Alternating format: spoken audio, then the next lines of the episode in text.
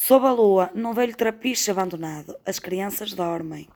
Antigamente aqui era o mar. Nas grandes e negras pedras dos alicerces do trapiche, as ondas ora se rebentavam fragosas, ora vinham-se bater mansamente. A água passava por baixo da ponte, sobre a qual muitas crianças repousam agora, iluminadas por uma réstia amarela de lua. Desta ponte saíram inúmeros veleiros carregados.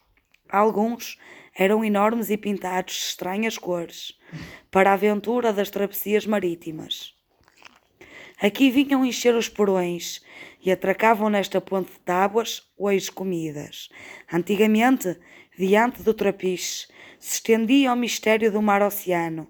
As noites, diante dele, eram de um verde escuro, quase negras, daquela cor misteriosa que é a cor do mar à noite.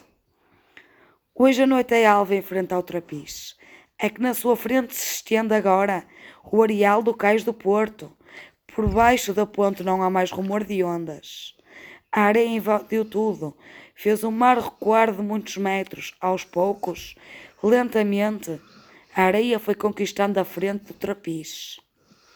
Não mais atracaram na sua ponta os veleiros que iam partir carregados. Não mais trabalharam ali os negros musculosos que vieram da escravatura. Não mais cantou na velha ponta uma canção marinheiro nostálgico. A areia se estendeu muito alva, em frente ao trapiche, e nunca mais encheram os fardos, de sacos, de caixões. O imenso casarão ficou abandonado em meio ao areal, mancha negra na brancura do cais.